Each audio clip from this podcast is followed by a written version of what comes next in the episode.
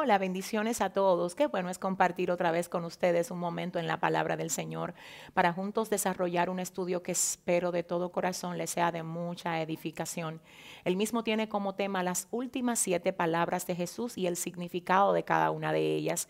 Pero antes de entrar a modo profundo en lo que es el contenido de estas siete palabras, yo quisiera hacer una base acerca de la intención que el Señor tuvo al crear al hombre. Y es que solo comprendiendo esto vamos a entender lo necesario que era que Jesús viniera y muriera por cada uno de nosotros. En cuanto al modo como fuimos creados y sobre todo en cuanto a la intención que tuvo nuestro creador al crearnos, dice la palabra del Señor en el libro de Génesis capítulo 1 verso 26, entonces dijo Dios, hagamos al hombre a nuestra imagen conforme a nuestra semejanza y señoré en los peces del mar, en las aves de los cielos, en las bestias, en toda la tierra y en todo animal que se arrastra sobre la tierra. Cuando observamos esto, entonces podemos inmediatamente darnos cuenta de que la intención del Creador al crear al hombre fue ponerlo en una postura de honor, en un lugar de honra, de dirección, de administración. Pero todo lugar de honor trae consigo un compromiso. Toda posición de honra igualmente trae un nivel de compromiso y el caso del hombre creado en el principio no fue la excepción. Ya que el Señor, además de decirle esto, le dijo, de todo árbol del huerto podrás comer, pero no del árbol de la ciencia del bien y del mal. De él no vas a comer, porque el día que de él comas, ciertamente vas a morir. Recordemos que para ese tiempo ya Satanás había sido expulsado del cielo ya que el mismo que hoy opera dirigiendo el reino de las tinieblas es aquel que en otro tiempo fue el querubín protector que el Señor había creado, acabado en hermosura, pero se había revelado. Y por causa de revelarse, dice la palabra que lo expulsaron del cielo. A lo que haciendo referencia al Señor Jesús, más adelante en el libro de Lucas capítulo 10, verso 18, dice, yo vi a Satanás caer del cielo como un rayo. Cuando Satanás cae a la tierra, viene con la intención de robar, matar y destruir todo lo que el Señor había creado. Y para hacerlo utilizó precisamente la orden que el Señor le había dado al hombre de no comer del árbol de la ciencia del bien y del mal. Utilizando el cuerpo de la serpiente, engañó a Eva y Eva al comer también le dio de comer a Adán. Es necesario que observemos que muchas personas se preguntan, ¿por qué si Dios sabía que el árbol de la ciencia del bien y del mal iba a representar un peligro para el hombre pecar, por qué Dios lo puso ahí? Señores, la realidad de esto es que toda obediencia necesita ser autentificada con la oportunidad de convertirse en desobediencia no sabemos qué tan leales somos hasta que no tenemos la oportunidad de ser desleales. Así es que para que la obediencia del primer Adán fuera autentificada, debía de haber algo en el huerto que pudiera representar la oportunidad para que esto fuera diferente. Y Satanás precisamente esto fue lo que aprovechó. Dice la Biblia que cuando la mujer come, le da al hombre y cuando ambos comen, el Señor le habla al hombre diciendo, ¿dónde estás? Según la traducción original hebrea, ya que el Antiguo Testamento fue escrito en hebreo y el Nuevo Testamento en griego, dice esta palabra, que en el hebreo original el término ¿dónde estás? que fue específicamente lo que el Señor le dijo a Adán, se traduce como ¿por qué te moviste? ¿Por qué te moviste de la posición de honra que yo te di? ¿Por qué te moviste? Y el hombre responde a Dios diciendo, tuve miedo porque estabas ahí, me cubrí, estaba desnudo. Y esto obviamente ya representa y deja claro la posición, la caída en la que el hombre se encontraba con relación al lugar original donde Dios lo había puesto. Ahora bien, ¿qué pasa? El Señor no dejó en ruina su creación. El Señor luego de observar el cuadro y observar el daño que su creación había recibido, Él aparece emitiendo una sentencia que podemos ver específicamente en el libro de Génesis capítulo 3 verso 15, donde el Señor hablándole a la serpiente le dice, y pondré enemistad entre ti y la mujer, y entre tu simiente y la simiente suya. Esta te herirá en la cabeza y tú le herirás en el calcañar. Esta es la primera promesa que el Señor da a la creación acerca de no dejarla en ruina, acerca de enviar un redentor, un vicario, que pagara la deuda del pecado que había contraído el fallo del primer Adán.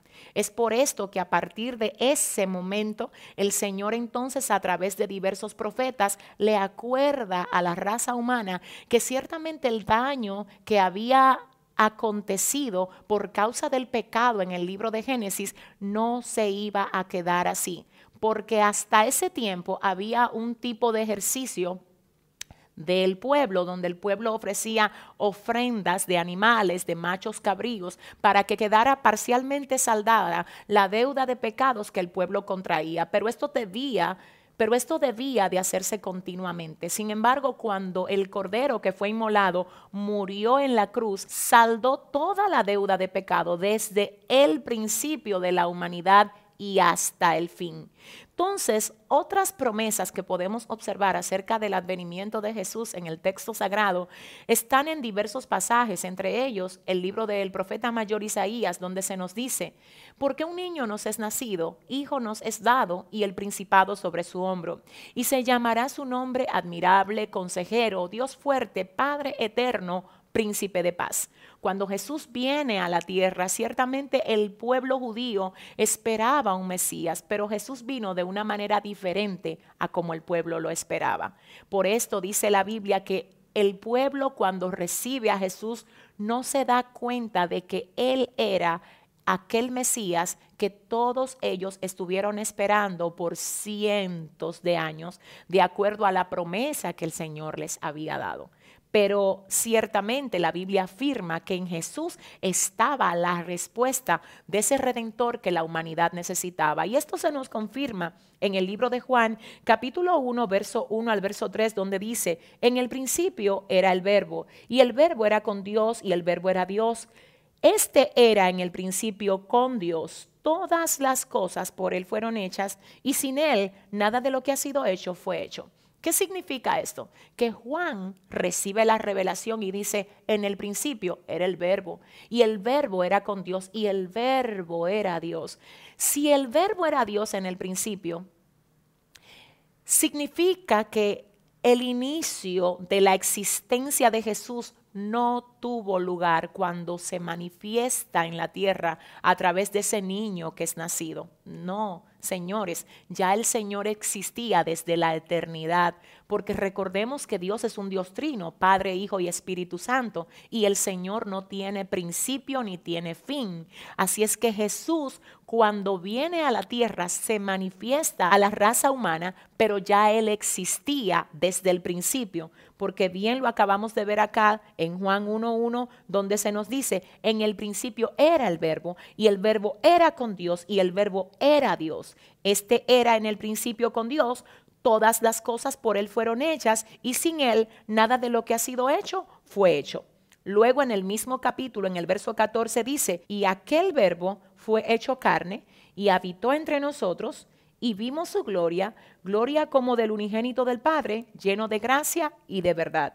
¿Qué significa? Que el mismo que estuvo en el principio con Dios y aquel a través de quien todas las cosas por él fueron hechas, es quien se manifiesta a la raza humana y es de quien el apóstol Juan dice, y aquel verbo fue hecho carne y habitó entre nosotros. Habitó entre nosotros siendo carne pero era el verbo que estaba desde el principio. Entonces, ¿qué pasa? ¿Por qué tuvo que venir Jesús? Porque el hombre en su humanidad no podía saldar la deuda del pecado. ¿Por qué no podía? Porque nosotros veníamos arrastrando la herencia pecaminosa y la maldad que había contraído a través del pecado el primer Adán. Así es que era imposible que un ser de la raza humana pudiera ocupar el lugar del primer Adán que pecó.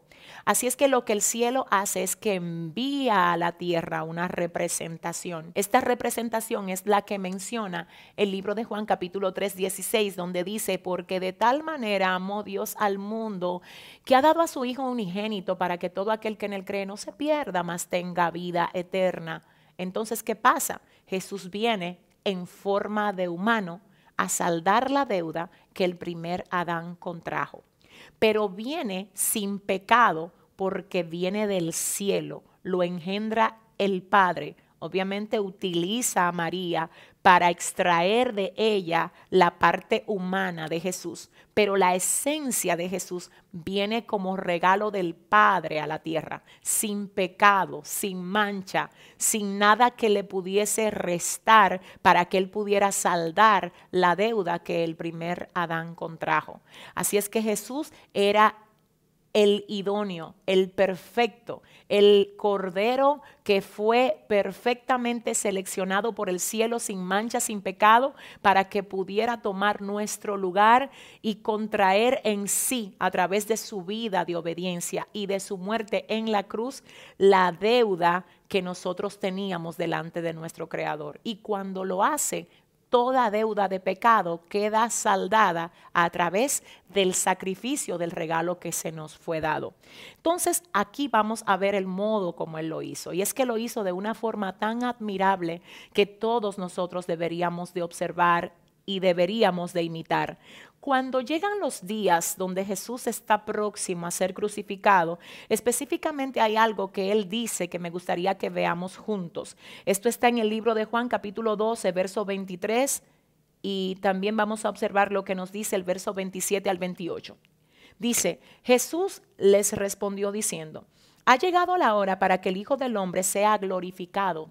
Esto es lo que dice el verso 23 de Juan 12 ha llegado la hora para que el Hijo del Hombre sea glorificado. Pero cuando él habla de que el Hijo del Hombre le ha llegado la hora de ser glorificado, realmente estaba hablando de la hora de ser crucificado. ¿Cómo podía Jesús conjugar esas dos palabras que aparentemente tienen tanta contrariedad? en un solo sentido, diciendo, ha llegado la hora de que el Hijo del Hombre sea glorificado cuando realmente lo que había llegado la hora era de que el Hijo del Hombre fuera crucificado. La razón es y la respuesta es que cuando usted entiende la misión para la que usted fue creado y la asignación que Dios le ha dado, aunque esto duela, si usted lo está haciendo para Dios, usted va a entender que Dios está llevando la gloria en medio de eso.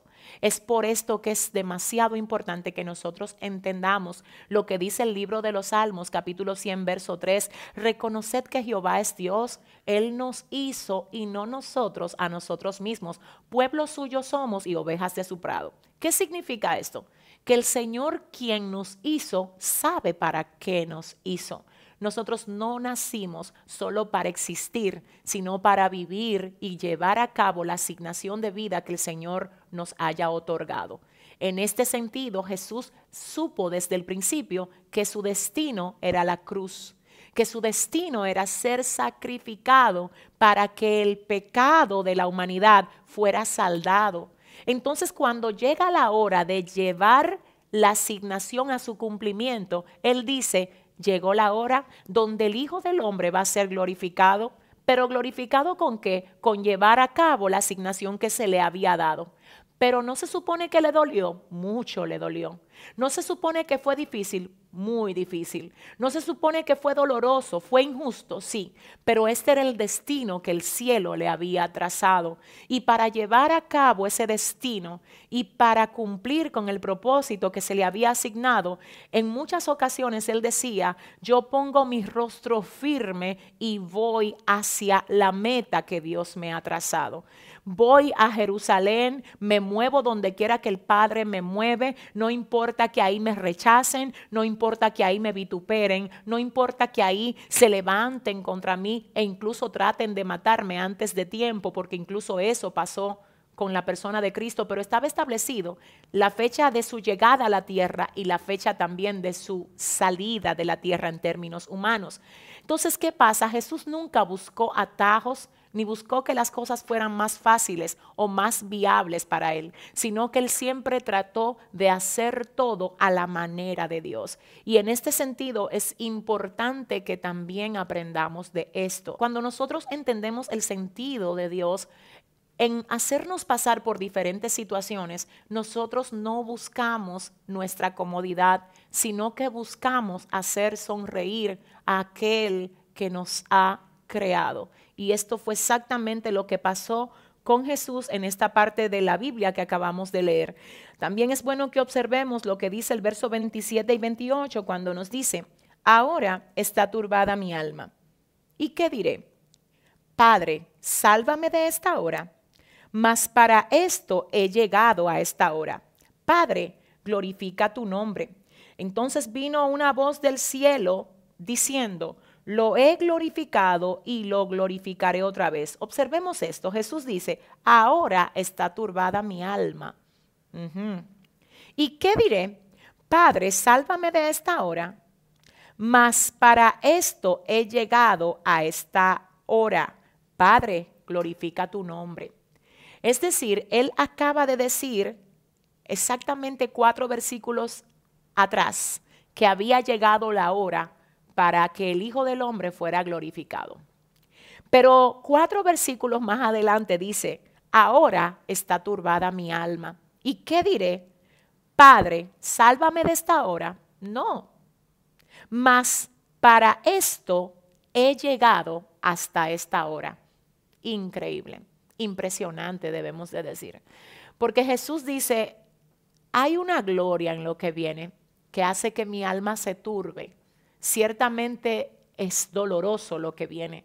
Pero ¿qué yo voy a orar y qué yo voy a pedir? ¿Le voy a decir, Padre, sálvame de esta hora? No, porque para esta hora fue que yo llegué. Yo no le voy a decir al Señor, sálvame de algo para lo que Él me envió de algo para lo que Él me asignó. Yo no voy a orar al revés. Yo no le voy a decir, Padre, sálvame de esta hora, porque es fue que yo vine a eso. Y yo sé que este es un punto difícil de comprender en muchas de las personas que ahora mismo puede que estén siendo procesadas. Y yo quiero hablar a tu corazón y decirte hoy en el nombre de Jesús que si hay algo por lo que tú has orado y luego de orar Dios no ha cambiado, es porque ciertamente hay un propósito de Dios en que tú pases por ese algo. Y va a llegar el momento en el que tú sin orar ni siquiera por eso, vas a notar que cuando se termine el momento de Dios para dejar que tú estés en medio de esa situación, sin ni siquiera tú pedir que te saquen, Él te va a sacar porque estás dentro de un tiempo y de un cuadro asignado. Y esto era lo que Jesús decía. Yo no puedo pedir ahora que me libren de esta hora, porque yo para esta hora he llegado. Y a través de esta hora es que el Hijo del Hombre va a ser glorificado. Luego observamos cómo en el libro de Juan capítulo 10, verso 17 al 18, Jesús mismo también dice, por eso me ama el Padre, porque yo pongo mi vida para volver a tomarla. Nadie me quita la vida, sino que yo de mí mismo la pongo. Tengo poder para ponerla y tengo poder para volver a tomarla. Este mandamiento recibí de mi Padre, dice el Señor Jesús. Nadie me quita la vida, dice Jesús. Yo soy quien la pongo y la pongo para volver a tomarla. Jesús estaba claro de qué era lo que el cielo esperaba de él. Era la intención voluntaria de poner su vida a favor de todos nosotros. No fue que Jesús fue forzado a llevar a cabo el sacrificio, fue que Él se dispuso a hacerlo, Él se dispuso a obedecer al mandamiento del Padre y lo hizo con toda la entrega y todo el amor. ¿Qué significa esto? Que además de nosotros disponernos a pasar por los diferentes procesos que el Señor determina que pasemos, la forma como el cielo espera que lo hagamos es por amor y no porque nos sintamos obligados o forzados a hacerlo. Es por amor, es porque ciertamente haya dentro de nosotros el deseo de agradar a Dios, aunque esto represente hacer que nuestra carne llore. Así es que quiero decirte que esta parte es necesaria que la observemos porque Jesús dice, nadie me quita la vida. Él pudo incluso buscar un escape, buscar un atajo, pero él dijo, yo pongo mi vida para que ellos sean salvos, porque ese es el deseo de mi Padre, que sea restablecida la relación que dañó el pecado que el primer Adán cometió. Y para esto Jesús vino, para esto vivió, para esto murió. Además, quiero que observemos lo que también dice Lucas capítulo 22, verso 37, donde dice, porque os digo que es necesario que se cumpla todavía en mí aquello que está escrito, y fue contado con los inicuos, porque lo que está escrito de mí tiene cumplimiento. Jesús dice, es necesario que se cumpla de mí lo que dice la palabra, y fue contado con los inicuos. Y luego dice, lo que está escrito de mí tiene cumplimiento. Y yo quiero decirte algo de verdad. Yo quiero que tú sepas que el Señor sabía muy bien lo que su padre había escrito de él y la razón de ser de él era hacer que lo que se había escrito de él tuviera cumplimiento. Pero esto no solo pasó con Jesús, sino que también lo vemos manifestado en la vida de Juan el Bautista, cuando dice el libro de Juan capítulo 1, verso 19 al 23, que Juan fue interceptado por los sacerdotes y los levitas, quienes le preguntaron, ¿quién tú eres? ¿Tú eres Elías, el profeta? Háblanos. ¿Quién eres? ¿Eres que había de venir? Y Juan dice, no, yo soy aquel de quien se escribió voz que clama en el desierto, preparad el camino al que viene detrás de mí. Y eso específicamente lo cita el profeta mayor Isaías en el capítulo 40, verso 3. Sin embargo, usted me dirá, bueno, había algo escrito acerca de Jesús y algo escrito acerca de Juan. Yo vengo a decirte algo escrito hay también acerca de ti. Porque el libro de los Salmos, capítulo 139, verso 16, dice que en su libro estaban escritas todas aquellas cosas que fueron luego formadas sin faltar una de ellas acerca de ti y acerca de mí, escrito por el salmista. Es decir, que el Señor agendó cada una de las cosas que Él espera que hagamos. Él trazó el camino en el que Él espera que caminemos. Por eso dice la palabra, por Jehová son ordenados los pasos del hombre y Él aprueba su camino. Muchas personas a veces dicen, todo lo que a mí me pasa está dentro de la voluntad de Dios. Este no es el caso de todos. Este solo es el caso de aquellas personas que han decidido vivir una vida conforme al deseo de Dios para ellos. Y cuando tú estás viviendo una vida conforme al deseo de Dios para ti, es ahí donde ciertamente vas a poder decir, todo lo que a mí me pase va a obrar para bien, aunque me duela o aunque yo no lo entienda, porque estoy haciendo la voluntad de Dios y estoy dentro del diseño que Él trazó para mí. Pero si lo haces al revés, y vives una vida no conforme a la voluntad de Dios, sino a la voluntad tuya, es posible que lo que estés enfrentando hoy venga como consecuencia de malas decisiones que has tomado, venga como consecuencia de malos hábitos que todavía no has quebrantado. Así es que no confundamos voluntad de Dios con consecuencia de mal proceder en nuestra vida. En el caso de Jesús, él sabía que todo lo que le pasara estaba dentro de la agenda divina. Y acerca de sus sufrimientos, él dice, es que para eso fue que yo vine Juan dice, yo soy la voz de uno que clama en el desierto. Y estaba precisamente en el desierto predicando acerca de que por ahí venía uno que era mayor que él, del cual él no era digno de desatar el calzado de sus pies. Él estaba entendiendo que todo lo que pasara con él iba a estar dentro del plan porque él estaba haciendo aquello para lo que fue creado. Recordemos que Juan fue quien le dijo a Herodes que era un adúltero porque se estaba acostando con la esposa de su hermano. Cuando Juan hace esto, dice la palabra que a él le cortan la cabeza, pero eso no preocupó a Juan, porque él sabía que aunque le cortaran la cabeza, él había cumplido con lo que Dios había querido que él cumpliese. ¿Cuál es el punto de esto? Que lo más importante no es llevar a cabo nuestras metas personales, sino llevar a cabo la meta que Dios tuvo con nosotros al crearnos. Lo más importante de la vida no es tener éxito propio, es hacer que el cielo aplauda nuestro modo de vivir porque estamos llevando a cabo el deseo que nuestro creador tuvo al formarnos, al hacernos y al dejarnos entrar en este mundo pasajero en el que solo debemos de procurar prepararnos para la vida eterna que nos espera después de aquí. Así es que de Juan había algo escrito, de Jesús había algo escrito y de ti hay algo escrito.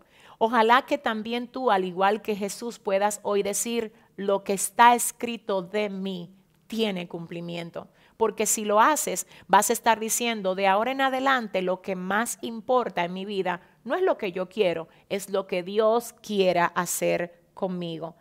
Dicho esto, quiero decirles a ustedes que Jesús tenía un nivel de convencimiento tan poderoso, tan fuerte en cuanto a lo que era su misión de vida, que Satanás, a pesar de tratar por más de una vez de dañarlo, porque como sabemos Jesús vino a la tierra siendo la respuesta del cielo al fallo del primer Adán. Y cuando el cielo dice, traigo a la tierra una nueva versión de Adán, igualmente el enemigo busca hacer caer a esta representación del cielo, igual como lo hizo con el primer Adán. Y específicamente hablando de esto, el libro de Mateo capítulo 4, verso 1 dice que Jesús fue llevado por el Espíritu al desierto para ser tentado por el diablo. Miren qué interesante es esta expresión. Jesús fue llevado por el Espíritu, el Espíritu de Dios, el Espíritu Santo, al desierto para ser tentado por el diablo. ¿Por qué? Porque precisamente en ese momento se tenía que dejar claro que el postrer Adán, que es Jesús, independientemente de que fuera tentado como el primer Adán, que fue el hombre creado en el huerto, no estaba dispuesto a hacer negocios con Satanás. Esto quedó comprobado y luego de ser tentado en todo, dice la palabra del Señor, que Jesús salió del desierto en el poder del Espíritu a llevar a cabo su asignación cuando estuvo en la tierra, se aseguró de llevar a cabo a la perfección cada detalle de la agenda de Dios para él. Pero a pesar de todo esto, el enemigo siguió tratando de hacer que Jesús se desenfocara y lo hizo por más de una ocasión. Y no lo hizo solo a través de personas de afuera, sino incluso utilizando aquellos que estaban cerca de él, los que eran de su círculo íntimo todo con el objetivo de hacer que él abortara el diseño para el que el Señor lo había enviado. Y quiero decirte que eso es también exactamente lo que pasa con cada uno de nosotros. A veces el enemigo va a utilizar personas de afuera, pero cuando se da cuenta que utilizando personas de afuera no puede desenfocarte, utilizará personas de cerca, de tu círculo, para entonces intentar hacer que tú te desvíes. Esto también pasó en la vida de Jesús cuando dice Mateo capítulo 16, verso 21 al 23. Desde entonces comenzó Jesús a declarar a sus discípulos que le era necesario ir a Jerusalén y padecer mucho de los ancianos, de los principales sacerdotes y de los escribas, y ser muerto y resucitar al tercer día. Entonces Pedro, tomándolo aparte, comenzó a reconvenirle, diciendo, Señor, ten compasión de ti, en ninguna manera esto te acontezca. Pero él, volviéndose, dijo a Pedro, Quítate de delante de mí, Satanás, me eres tropiezo, porque no pones la mira en las cosas de Dios, sino en las de los hombres. Es importante que observemos este pasaje con detenimiento. ¿Por qué? Porque es el mismo Pedro que en el mismo capítulo le había dicho a Jesús, tú eres el Cristo, con esa revelación que el mismo Jesús dijo, eso no te lo reveló carne ni sangre, quien ahora en el mismo capítulo le está diciendo, no dejes que te maten, no dejes que te dañen. Observemos cómo la misma boca que se había dejado usar por Dios para decir, tú eres el Cristo, ahora se está dejando usar por Satanás para decirle a Jesús, no dejes que te maten. ¿Qué podemos observar ahí? Que cuando Satanás está desesperado y quiere hacer que tú abortes el diseño que Dios tiene para ti, él incluso a veces va a usar no solo a personas que tú tengas cerca, sino también aquellas que en otro tiempo fueron usadas por Dios para edificarte. Pedro fue usado por Dios al decir, tú eres el Cristo, pero fue usado por Satanás solo algunos versículos más adelante para decir, no dejes que te maten. Ahora Jesús tenía un enfoque tan poderoso en su asignación que él pudo identificar, pudo darse cuenta de que el mismo instrumento que Dios había usado ahora se estaba dejando usar por Satanás.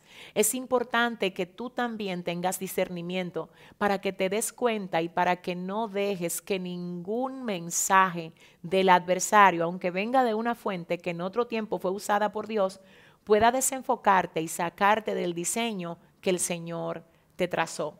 Cuando Jesús le dice a Pedro, apártate de mí, Satanás, porque me eres tropiezo porque no pones tu vista en las cosas de Dios, sino en las cosas de los hombres. Le estaba diciendo, las cosas de los hombres son sálvate. Las cosas de los hombres son no pases por eso, no te lo mereces.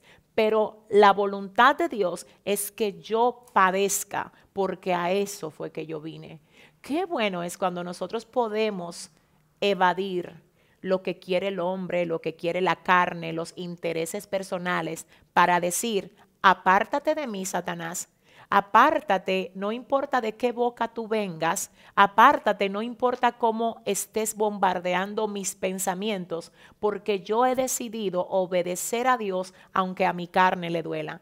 Y eso fue exactamente lo que hizo Jesús y aquí sí vamos a entrar a ver lo que pasó en ese último momento del padecimiento de Jesucristo y cómo Él se manejó.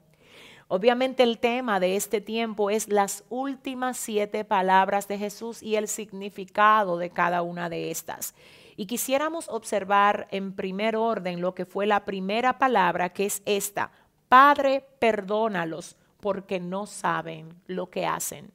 Observemos que, como ya mencionamos, el pueblo de Israel no tenía conocimiento de quién era que habitaba entre ellos no tuvo la luz necesaria para darse cuenta de que quien había nacido a través de María era la promesa que Dios había dicho que iba a enviar a través de un redentor para que salvar el pecado de la humanidad. El pueblo no lo vio así. El hecho de que el pueblo no lo viera así favoreció de algún modo a todo lo que tuvo que ver con la parte gentil entre los que estamos incluidos nosotros.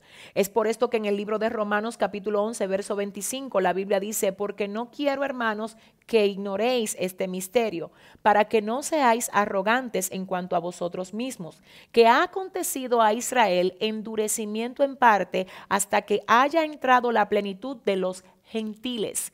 Eso éramos nosotros antes de venir al Señor, gentiles. Y el endurecimiento en parte hizo que el Señor abriera la entrada a nosotros. Y Pablo en Romanos 11:25 dice, es endurecimiento en parte que tienen los hijos de Israel hasta que haya entrado al plan de salvación la plenitud de los gentiles. Entonces el endurecimiento del pueblo hizo que en vez de ellos entender a quién se les había enviado, ellos maltrataran, vituperaran y dieran muerte a su redentor, a su enviado. Por eso dice la palabra en el libro de Juan 1, 11 y 12, a lo suyo vino y los suyos no les recibieron. Mas a todos los que le recibieron, a los que creen en su nombre, les dio potestad de ser hechos hijos de Dios. Cuando Jesús dice la primera palabra, Padre, perdónalos porque no saben lo que hacen.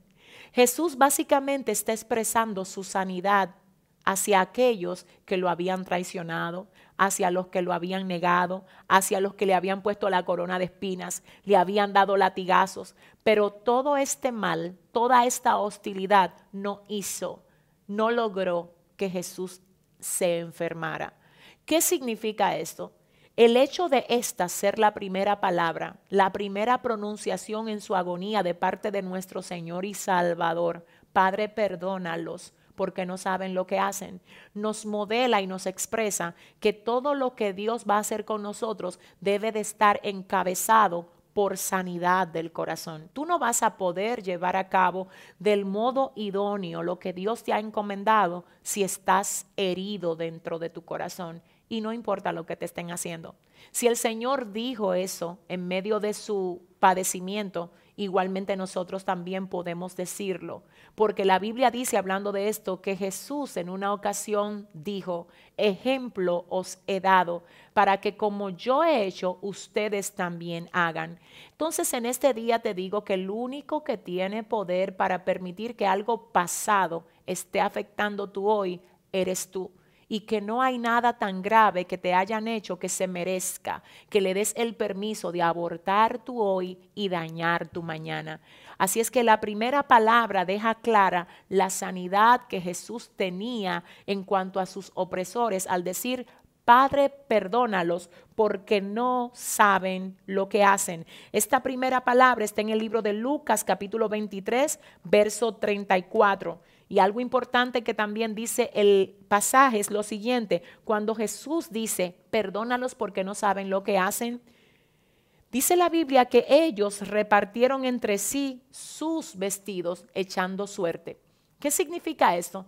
Que luego de Jesús haber dicho esto, ellos, sus opresores, para nada fueron quebrantados, sino que continuaron haciendo mal. Y en ese momento, además de ya todo lo que habían hecho, dice la palabra que se repartieron entre sí sus vestidos echando suerte. Pero Jesús decía, perdónalos porque no saben lo que hacen. ¿Qué significa esto? Que el hecho de que usted y yo perdonemos no debe de estar condicionado al cambio de conducta que un opresor haya manifestado. No importa si tus opresores te están pidiendo o no que les perdones. No importa ni siquiera si cambiaron de modo de vida, no importa si ahora se convirtieron en personas mejores, no tiene que ver con ellos, tiene que ver contigo. No tenía que ver con si los opresores de Jesús cambiaban o si le pedían perdón o excusas. No, él decía, Padre, perdónalos porque no saben lo que hacen. En ese momento Jesús incluso se compadeció de ellos y dice, la razón por la que ellos hacen esto es porque no entienden lo que están haciendo. Y yo quiero igual edificar tu corazón en este día y decirte que todo el que te oprime, todo el que te hace la guerra, no sabe lo que está haciendo. No sabe lo que está haciendo porque si supiera no te hiciera guerra a ti porque todo el que representa al mal no se está dando cuenta que se está dejando utilizar como un vil instrumento de Satanás, porque el único que tiene la intención de dañar y lastimar es el enemigo. Y cuando alguien lo hace, está representando la acción del enemigo. Así es que ellos no saben que realmente no es a ti que te están dañando, a menos que tú no lo permitas, sino que ellos mismos están dejando claro que no tienen dominio propio, sino que son títeres del adversario. Así es que, por favor, comprende. Hay personas que incluso se han dejado usar por el enemigo para lastimarte y no es necesariamente porque tuvieron la intención de hacerlo, sino porque ellos también fueron lastimados en otro tiempo. Y todo el que está herido siempre busca herir. En esta ocasión Jesús, a pesar de estar en ese ambiente tan hostil, en medio de tanta gente que entendía que le estaba haciendo mal, él solo pronunció acerca de ellos, Padre, perdónalos porque no saben lo que hacen. Ojalá que a partir de hoy pueda cambiar el modo como tú te refieres hacia aquellos que sin conciencia de lo que hacen, te hacen la guerra. Y que Dios te ayude a dejar que todo esto, en vez de matarte, te acerque más al cumplimiento de lo que Él quiere hacer contigo. La segunda palabra es, de cierto, de cierto te digo que hoy estarás conmigo en el paraíso.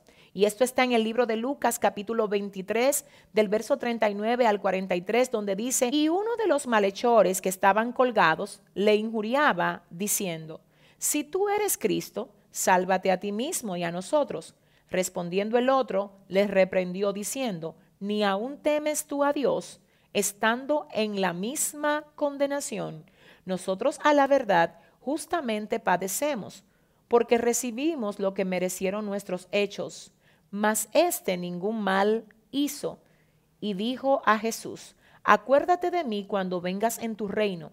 Entonces Jesús le dijo, de cierto, de cierto te digo, hoy estarás conmigo en el paraíso. Señores, miren, esta es la segunda palabra y el Señor se la dice a uno de los dos ladrones que estuvo con él en el momento que fue crucificado. ¿Qué significa esto? Algunos comentaristas dicen que en estos dos ladrones estaba representada el cuadro perfecto de la humanidad. La parte sensible de la humanidad hacia su creador en ese ladrón que dijo, acuérdate de mí cuando estés en tu reino.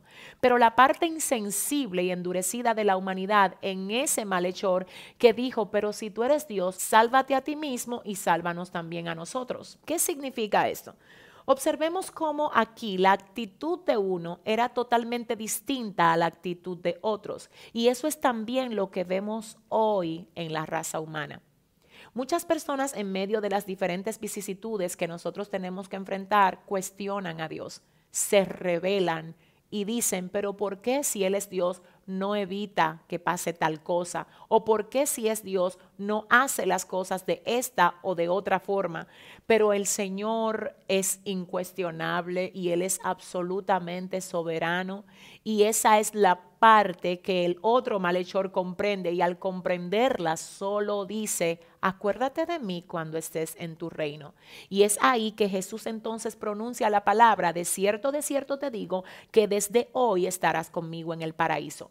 ¿Qué significa esto? Hay dos puntos que al respecto quiero señalar. Número uno, muchas personas dicen, pero no se ha dicho que cuando alguien muere va a un lugar de reposo y no al cielo. Esto es lo que muchos opinan, aunque otros dicen que desde ese mismo día, cuando el ladrón murió, entró con Jesús al cielo. Obviamente nosotros no estamos aquí para debatir ese punto específico. Hay versículos que pudieran servir de apoyo para ambas opiniones, pero sí hay algo que quiero notar dentro de esto y es el hecho de que no importó los pecados que ese malhechor había cometido, sino que lo que importó fue su reconocimiento del Mesías prometido en ese momento determinado. Fue el reconocimiento de saber quién estaba al lado de él lo que le salvó e hizo que Jesús no tomara en cuenta sus pecados anteriores. Esto es importante porque nos deja ver que no importa de dónde hayamos salido, cuando podemos reconocer a nuestro Señor y Salvador como el que es capaz de borrar nuestros pecados y perdonar nuestras rebeliones. Y eso fue lo que aquel malhechor hizo. Otro punto importante en ese sentido también es el hecho de que muchas personas dicen, pero él se salvó y no era bautizado, nadie lo doctrinó, no fue a un seminario a aprender de la palabra. No, Claro que no. Él se salvó y muchos dicen que fue el ladrón más grande de la historia porque aún en ese momento arrebató su salvación. Sin embargo, a pesar de que sabemos que él fue salvo desde aquel mismo momento, no podemos tomar como doctrina el hecho de que él no haya sido formado en la palabra de Dios, porque esto habla específicamente de una condición, de una situación específica y no es una situación que se deba de tomar como doctrina. Así es que esta es la segunda palabra que dice que el Señor le habló al malhechor diciéndole, de cierto, de cierto te digo que hoy estarás conmigo en el paraíso. Y esto está en Lucas 23, 39 al 43. La tercera palabra es mujer, he ahí tu hijo. Después dijo al discípulo, he ahí madre. Y desde aquella hora el discípulo la recibió en su casa. Esta tercera palabra habla del compromiso que Jesús tuvo hacia su madre a pesar de ya haber terminado con su misión terrenal. Y es que había una costumbre en Israel que decía que era compromiso del hijo mayor encargarse de su mamá una vez que el padre de la casa moría. Se cree que ya para ese tiempo José había muerto y lo que Jesús está dejando es todo en orden. Y eso es también lo que debe de hacer toda persona que ejerce un ministerio, toda persona que está cumpliendo una misión para Dios. Muchos justifican el hecho de descuidar a su familia diciendo que están sirviendo a Dios, pero el ministerio que el Señor nos ha dado no debe de ser usado como excusa para nosotros descuidar las personas y sobre todo la familia que Él nos ha entregado. Por esto Jesús también nos da ejemplo cuando dice en la tercera palabra, mujer, he ahí tu hijo, y le dice al discípulo, hijo, he ahí tu madre. Le hablaba específicamente a Juan y dice la palabra que desde aquella hora el discípulo la recibió en su casa. porque la tomó para cuidarla, para sustentarla, para protegerla, porque era responsabilidad de Jesús hacerlo y como ya él partía de la tierra en términos humanos, él quiso dejar a María cubierta. Es importante que tú sepas que es testimonio de todo ministro tener cubierta a las personas que el Señor le ha encomendado. Yo debo de decir que nosotros estamos comprometidos con nuestros familiares hasta que partamos de la tierra. De hecho, debemos de honrar a nuestros padres porque la Biblia dice que es el primer mandamiento con promesa. Y algo importante hay aquí también que resaltar. No es justo que tú tengas todo lo que necesitas y que tus padres estén descuidados. No es justo que tú digas, estoy atendiendo el ministerio y que tu familia esté descuidada. Hablando de esto específicamente en cuanto a los hombres, la Biblia dice que el hombre que no provee para su casa es peor que un impío. También sabemos que actualmente el costo de la vida está disparado y se hace necesario que las mujeres también colaboren y contribuyan, pero sí quiero hablar del punto en términos generales para decir que el hecho de servir a Dios en un ministerio no debería de representar un descuido en cuanto a nuestro compromiso familiar. Y eso fue lo que también Jesús se aseguró de que no pasara. Continuamos con la cuarta palabra que es, Dios mío, Dios mío, ¿por qué me has desamparado? Esto está en el libro de Mateo capítulo 27 del verso 26 al 27 y es importante que hagamos un énfasis especial en esta palabra tan profunda pronunciada por Jesús en el punto número 4. ¿Qué pasó aquí? ¿Por qué Jesús se sintió desamparado por Dios en ese determinado momento? Recordemos que sobre Jesús en ese momento específico estaba siendo cargada toda la deuda del pecado y que el Señor ama al pecador, pero aborrece el pecado. Por eso en ese momento Jesús se sintió desamparado. Pero es importante que notemos que la expresión número cuatro de él es esta, Dios mío, Dios mío, ¿por qué me has desamparado? Él no dice Padre mío, porque acordémonos que Jesús es la segunda persona de la Trinidad y la relación del Hijo con el Padre nunca fue alterada, nunca fue dañada. Pero en la parte humana, Jesús sintió, por causa del pecado que cargaba, el rechazo de la santidad de Dios hacia ese momento determinado que él estaba atravesando en la cruz del Calvario.